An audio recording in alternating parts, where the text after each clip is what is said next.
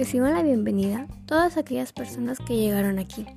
Esta es la primera vez que nos encontramos por este medio. Me da un gusto recibirlos y saludarlos. Me presento. Mi nombre es Tiuno Hernández Delgado. Actualmente soy estudiante de la licenciatura de Psicología en la Escuela Superior de Psicología. Prosiguiendo con el tema central, antes de comenzar, asegúrate de estar en un lugar cómodo y con la tranquilidad necesaria para lograr mantener tu concentración aquí te recomiendo el uso de audífonos. Esperando que todos se encuentren bien, comenzamos. Nuestro tema de hoy, el proceso del aprendizaje autónomo.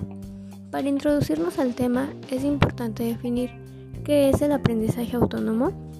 Es una manera de adquirir conocimientos, ideas o actitudes que se produce de forma independiente por parte del aprendiz. Pues como la gran mayoría nos hemos podido dar cuenta, para lograr tener un buen aprendizaje de manera autónoma es necesario ser emprendedor, entusiasta e innovador, logrando tener buena actitud ante las situaciones, dejando de ser un estudiante receptor y pasivo. Ahora bien, el papel que debemos desempeñar como estudiantes es el siguiente. Cada uno de nosotros somos responsables de nuestro propio aprendizaje, tenemos que construir conocimientos, habilidades, actitudes y valores que nos permitan enfrentar de manera competente y exitosa los desafíos, en cualquier contexto que se nos presenten y no solo en el escolar. Cada uno de nosotros debe utilizar procesos metacognitivos, es decir, ser conscientes de nuestra propia conciencia, conocer nuestros conocimientos y pensar en nuestros pensamientos logrando ser estudiantes críticos y reflexivos, conscientes de nuestra realidad. Necesitamos aprender a trabajar, interactuar, colaborar y relacionarnos en equipo para poder reconocer las capacidades que cada individuo tiene.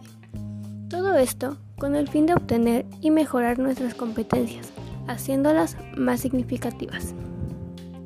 Y del otro lado tenemos el papel que el docente debe desempeñar encargado de meditar, coordinar, facilitar y motivar, utilizando contextos y ambientes reales, transversales y transferibles, con el propósito de desarrollar conocimientos, habilidades, actitudes y valores que vayan en relación al perfil de egreso de cada institución. Estamos por finalizar este podcast informativo, no sin antes hacer mención de que el modelo basado en competencias propone formas flexibles y creativas para construir conocimientos en distintos escenarios, circunstancias y modalidades, teniendo como objetivo que cada uno de nosotros logremos desenvolvernos y relacionarnos en contextos de convivencia social amplios y complejos. Aprender a aprender es una actividad indispensable en la cultura actual en la que es necesario procesar y enfrentarse a grandes cantidades de información generadas a través de las nuevas tecnologías.